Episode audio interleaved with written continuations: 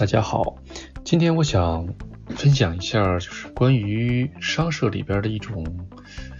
一个职种，叫做事务，日语叫基普基姆，中文应该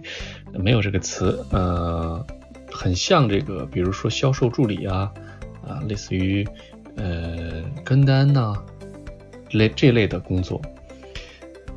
呃，这篇文章实际之前我写下来了，但是呢，我觉得，呃，我想把它变成那个音频呐、视频呐，这样的话，可能对有些人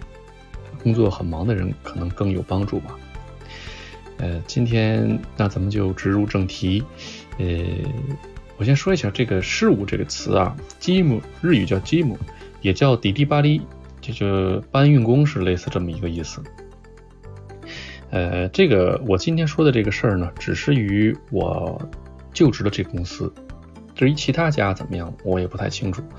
但是我估计商社一般呢，呃，都大同小异。嗯，但是商社和煤咖和工厂和制造业还是很有很有很大区别的。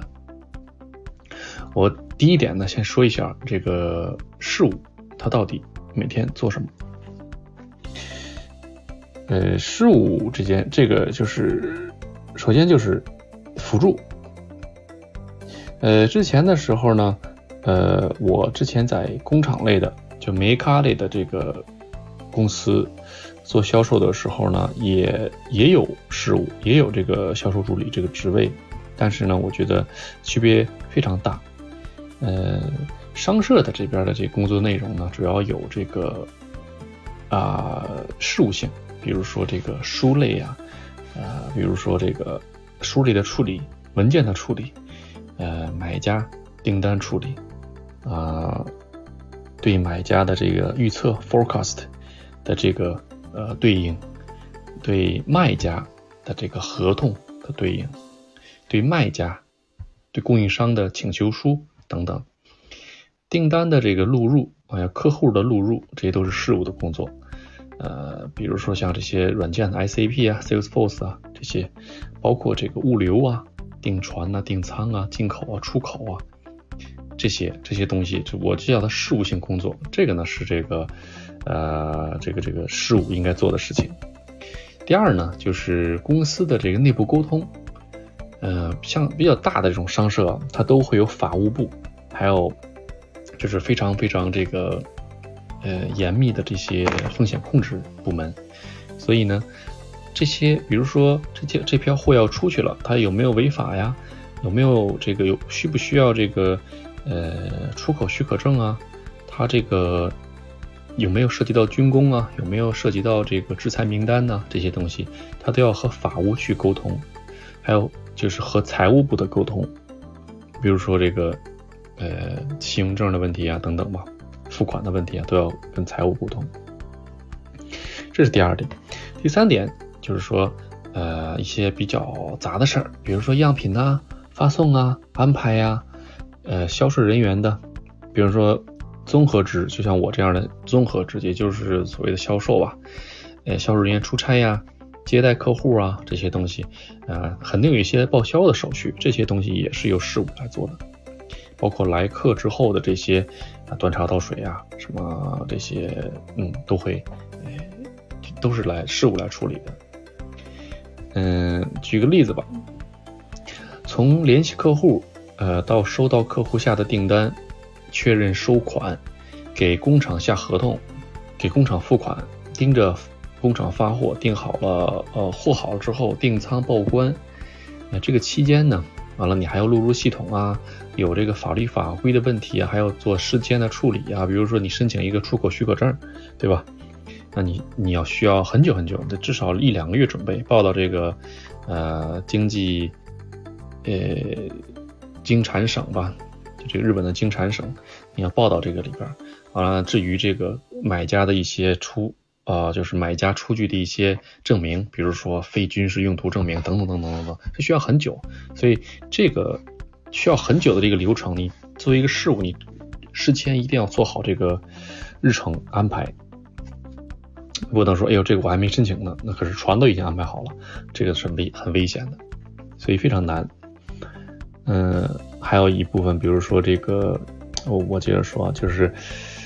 呃，这期间录录入系统，完了跟这个法规法务啊等等吧，完了确认，完了，呃，首付款和财务沟通，啊，信用证的话呢，还要就是他自己本身也是跟单，他自己要跟单，啊，制单、交单、结汇，啊，这一条龙，这些东西都是这个事务做的。每个月呢，还要给销售汇总这些销售数据，这样的话给这个销售在开会的时候用，相当于秘书，所以他这个很综合的一个职位，事情非常繁琐，而且特别麻烦，呃，非常考验一个人耐心和专业性。呃，其中呢，和买家、卖家沟通，你还要有非常好的这个英文。嗯，电话可能不多，但是邮件里边。你要跟这个买家卖家沟通这些具体的呃事情，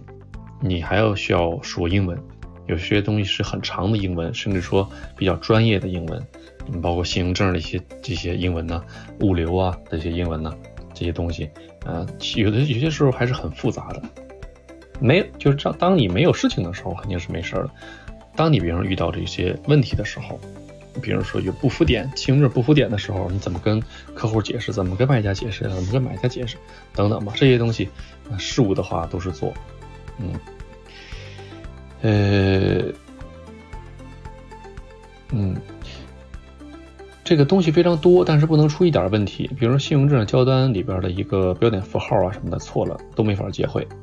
你要是错了的话，就会产生这个改正费。哎，你要是改正的话，那你这部分钱，公司当然出了，但是你老这样的话，对你的评价也不高，所以每个标点符号都要确认。我在中国也在类似商社的地方，我咱们中国叫贸易公司吧，也就职。我就职的时候呢，我我就感觉这个日本的这个事务啊，它涵盖了一部分销售的工作，比如说确认订单这部分工作，也涵盖了一些采购部门的工作。比如说采购合同啊、付款啊这些东西，他也做一些，就是呃跟单呐、制单呐、交单啊、结汇这些工作。这个工作实际上，呃，反正我以前的这个中国的贸易公司是有一是有一个叫制制单部、跟单部这么一个部门、一个小组来做这个事儿的。往日本的这个事务还做一些物流的工作，订餐报关，还有一些秘书工作，就是这个出差报销啊，这个倒水啊。啊，倒茶呀，接客呀，这个月末报告等等，所以他他做了很多很多工作，销售、采购，啊，跟单啊，物流，啊，秘书，是这么多工作。嗯，所以这个是跟中国的一个特殊的点，这是第一个点，就是说我我先分享一下这个日本商社里边的事务，它到底做什么。第二点，我想说一下，就是，呃，为什么配这么多事务？就我这部门吧，平均一个销售配一个事务，有的时候有的部门会更多，比如说一到两个，也就是说四个销售配五个事务，这公司里边，哎，这一个部门九个人，它是这样分配的。呃，我觉得这个是有有点让我不可思议的。嗯，就是他，而且他有有的是按这部门，他怎么分配这个呢？也挺有意思的。他有的是按这个，呃，人员担当的不同，比如说，呃，小王配一个，小李配一个，有时这种。有的呢是按这个产品，比如说这个 A 产品是谁负责，B 产品谁负责。嗯，完有的呢是按照这个地区，反正有的是混合起来的。反正这个怎么分工，这个。反正每个公司或者每个部门有每个部门的这个自己的一个呃方法，挺有意思的。就是说我之前啊在日本也也和这个也在梅咖工作过，那会儿呢我们几个销售配一个事务，完了这这样我觉得比较正常。完了呢这个事务呢就是处处理一个文件的东西，完了剩下的一切跟那个客户打交道的都是这个销售来做。好了，在这个大商社呢，我感觉，哎，为什么这配这么多事务呢？我就特别奇怪。而且这些事务呢，就是，呃，都是有的是很有经验的。这个我我叫他就是小阿姨哈，那也有这个刚入社会不久的这些所谓的小姐姐，但是我们这个公司呢，平均来说还是年龄还是比较比较大的，因为我觉得，说实话，二十多岁的这些小小姑娘吧，做这些事情，我觉得很难做到，很难做到位。一会儿我再说为什么。嗯，呃，下面说一下。这个困扰我的这个问题，就是说为什么配这么多事物？这个问题呢，后来我稍微稍微理解了，后来也琢磨出来了。就是说为什么呢？因为呃每个人的单位时间的产出不同，待遇是不同的，所以配这么多事物。我举个例子，就比如说这个，咱咱就说这个，呃，综合商社，就说就说王红吧。就这个王红的话，每年呢，就是这个一个综合制需要产生一个亿左右的利润，就是不是说营业额是利润，就是你这个人一年要产生一个亿的营一个亿日元的营业额，差差不多六百五十万人民币吧。你你你这一个人要产出这么多这个利润的，嗯，算下来呢，就差不多这个一个月呢，呃，一千万。日元的利润，这是你的一个像是 KPI 或者说是工作指标吧。你为了这个一个亿的这个销售利润呢，那你这个营业额呢就相当高了，那甚至是一两个亿日元甚至更高的营业额，你才能创造出一千一一千万日元的这个这个利润。你这么算一下啊，一个人一年挣一个亿日元利润，这相当于一个普通公司。中小企业的，甚至就是一年的这个利润了，对吧？你一个人创造别人一年的利润，那这个很不可思议啊！所以这个人的待遇也非常的高，对吧？你肯定也差不了。你你这人创造一个亿利润，那你不能给的太少吧？所以呢，就是作为一个经营层的角度呢，你花这么高的这个这个这个给予给这个雇佣这个销售。你怎么可能让他做一些特别耽误时间的文本工作或者什么报销贴票这些工作呢？这些工作肯定是让其他人做。我付这么多钱给这个销售，我就让他做一些非常只能他做的事情。乱七八糟的这些小破事儿、杂事儿，什么什么跟单、值单的，什么什么订船这些东西，随便找一个这个这个，嗯，老老老阿姨啊就可以做了，对吧？也随便找一个助理就可以做了。所以呢，就给他配这么多人。这个就是他的一个呃原因，而且呢，事务类的工作呢，你一个一年给个四五百万日元，就就已经非常非常不错了。所以呢，啊，他就这么着分工。所以呢，就是简单来说呢，呃，汇总一下，就是说，尽可能的让销售有时间创造更多的利润，削减在事务上工作上边付出的时间。就是说，呃，就刚才我一直强调的一个，就是说，商社最核心的就是人才，最核心的人才，那也就是这人才，他他的时间，他是最最就是最最关键的。那也就是说，日语叫呃 d i k s a d i k s h 就是适才适所，就是这么一个人，一定要放在最适合的一个环境里边。事事务就让他做这些事务的工作。销售就让他做销售的工作，不要让销售做事务的工作，尽可能的减少他的时间，减少他的做杂事的时间。这个就是说，为什么公司配这么多事务？这第二点，第三点我还想谈一下，就是说，呃，事务和销售他们是有什么关系？也就是说，事务做这么多事情，刚才我也说了，咚咚咚咚咚做那么多事情，那销售他做什么呢？其实这个我也不太，我自己也不太特别明了啊。但是目前我以目前眼前的这个见识的话，我觉得销售主要是两点工作。第一个就是说，对这个产业链整体的把控，就是把，也就是对市场面全面的了解和把控。第二个就是说，有不可预知的事件的时候，可以有迅速的反应和妥善的应对。首先第一个就是说。呃，对市场的这个把控吧，对市场的把控呢，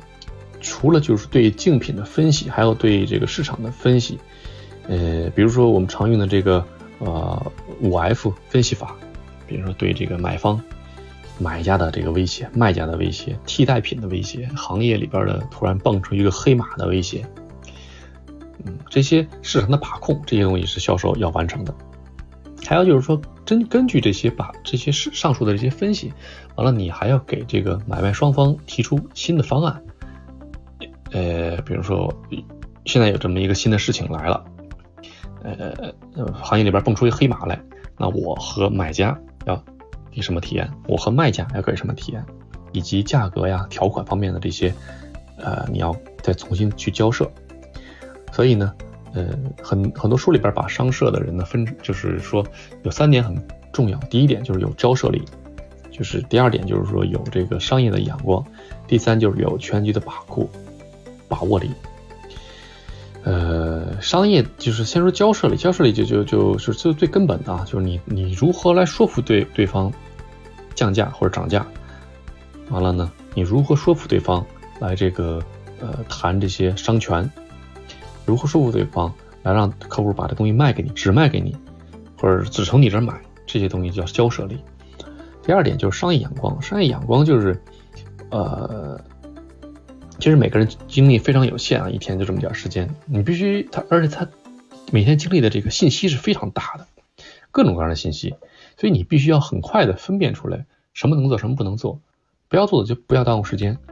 所以这个。你觉得什么能赚钱，什么能做？就这东西，它这个眼光这东西是非常的需要长期的经验和磨练的，才能看出来的东西。这个日语叫叫 makiki，叫目眼睛的这个目利，就是这个利益的利 key，就这个一个词，这个是商社人最关键的一点。第三点就是说对全局的把控力，对全局的把控力，这个是很关键的，因为商社就是控制供应链的。也就是说，对这供应链和产业链的一个大局观，你要把握。比如说，这个以前我做这钢材这块，钢铁行业的话，你在讨论这个今天钢板今天什么价的时候，你不能只看钢板，对吧？你还要看到这个你上游你投过的这个矿山，比如说这个三菱啊，这个三井啊，一王红啊，他们都在这个上游都有投过矿山。你上游投的矿山和下游投的这些，像丰田呀、像尼桑啊这些汽车厂，甚至就是说 4S 店的这些 dealer，就这些 4S 店的实际销售情况，你这一整个的供应链你都要把握把握住，这叫把握整个供应链。举个简单的例子啊，就是这意思，就是你不要看这个光一个钢板的一个产品，你要看到矿石和下边的这些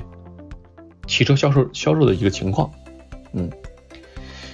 啊，最近呢，我做这个半导体光刻胶这块做的这东西比较多。就是我我现在做光刻胶这个价格的时候呢，其实我我脑子里边是各种各样的这个光刻胶的原料的东西的，各个原料 A、B、C、D 这个原料的这个价格和光刻胶下游芯片的这个产业链，完了中间我我在做这个光刻胶这个这个成品的这个东西，所以呢，这个你的信息源非常的多。你信息源越多，你谈判的这个天平就会倾向自己。也就是说，你你这边掌握的东西多，所以你谈的时候呢，那你你就比别人就是会更具有这个情报方面的优势。所以就是跟这个之前我在这工厂，就是说这个梅卡不不一样，商社它不仅限于这个你现在做的这个产品，因为你是看的是整个产业链或者相关产业或者相关行业业界的一个趋势，这是你。跟商社，或者这是你跟那个梅咖的区别，就是你要教这个梅咖怎么看，你还要教这个终端客户怎么看，这东西都是你的任务。这就是说我说的这个，第一就是就是为什么配这么多销售，销售你要对整个把产业链的把控，对吧？第二个就说一下这个什么叫做对不可预知事件的这个迅速反应和应对。呃，这个东西很好理解，就比如突发性的一个索赔、一个欠款、一个这个集装箱咣咣这个这个沉沉海里了，等等啊，比如交货延期了、涨价了这些东西，你这个非要非常有灵活多变的这种方式来对应，这就是说一个新手和一个老鸟的一个区别。这些东西需要很需要情商，突然涨价，那怎么跟客户说？客户说突然不要了，你怎么跟工厂说？等等等等这种东西。你需要非常需要这个情商。这也是很多年的一个积累的东西。这个我我希望以后慢慢我也可以把我的这些经验慢慢分享一下。所以除了交涉力呢，嗯，平时在这个人情方面的积累，比如说怎怎么搞人际关系啊，这东西其实你也你你也得就是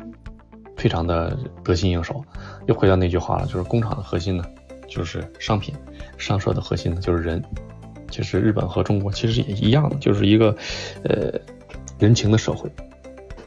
最后一点啊，说一下这个待遇。呃，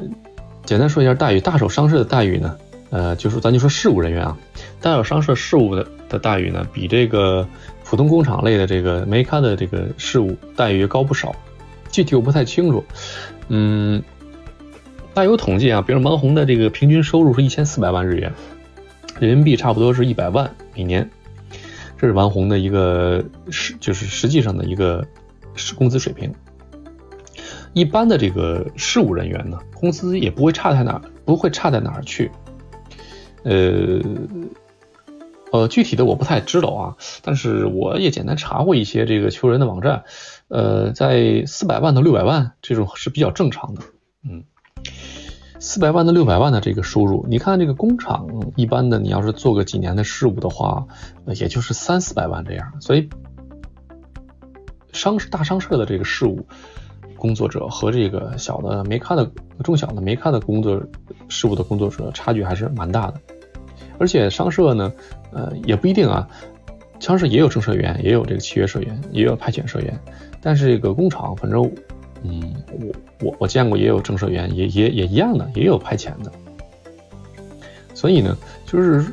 大商社的人挣得多，他做的事情也非常多，而且呢，我我看我身边人，他们都是这个加班的非常晚，这些。这些女性，啊，这个同事们加班非常晚，而且呢，呃，出错率也很低。一般情况下，出错率非常低。那么复杂的事情，出错率非常低。英文呢，那也是非常非常厉害的。而且呢，我觉得这还很很专业。呃，我做这个外贸这么多年了，就是我对这些，就是其实也不敢有把握。比如说这些进口许可证、产地证。还有一些各个国家的这个环保体系，这个特别复杂。比如韩国有韩国的环保体系，欧洲有欧洲的环保体系，完了每个国家还有进口许可证，每个国家都有自己的进口的一个 license。日本也有自己的。完了，因为商社嘛，它还有第三国贸易，你不是说日本东西卖出去，你还要卖，你还要帮中国的工厂卖到欧洲去，所以这这些东这些东西非常的复杂。还有一些船务的知识。呃，也是，比如说这个怎么怎么走这个船是最方便的，怎么处理这个这个单据是最好的，这些东西，我觉得这些 know how 啊，我觉得这些事物，其实掌握的也是非常非常精通的，这点我非常非常佩服。呃，顺便说一句啊，就是这个王红呢，呃，马路贝尼自己他自己有一套这个，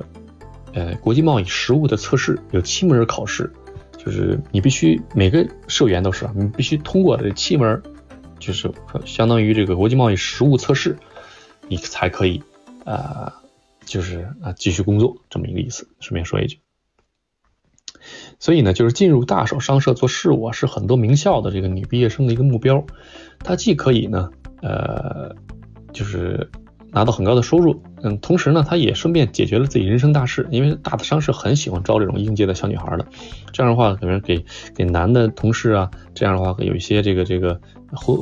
婚姻的机会啊什么的，这个种这个也是经常会谈拿出来谈的一个话题。嗯，嫁人之后呢，也辞职，也有辞职的，也有一直干到退休的，像我们部门的这个事务呢，有结婚的，也也有没结婚的。也有欧巴桑，反正都有。但是给我印象最深的呢，就感觉就是他们这些不管年轻还是年长，就是跟上就是非常的利利索，就不是那种像我之前那个梅咖的日本做工厂类的这些事务，整天就是啊晕晕乎乎的这种，不是，他们很精神，很精干，就是特别利索，就是我们那边话叫比较利索，像像那个真的是 O L，就是那个 office office lady 就很。很这个专业的感觉，所以我就感觉三百六十行，行行出状元。哎，最后再简单说一下，就是那个我的前辈啊，经常跟我说，就是说这个事务啊，比销售累，而且呢，事务的工作比销售关键，所以一定要让我呢跟这个事务呢啊搞好关系，搞好人际关系。嗯，所以呢，呃，其实事事务做的事情就是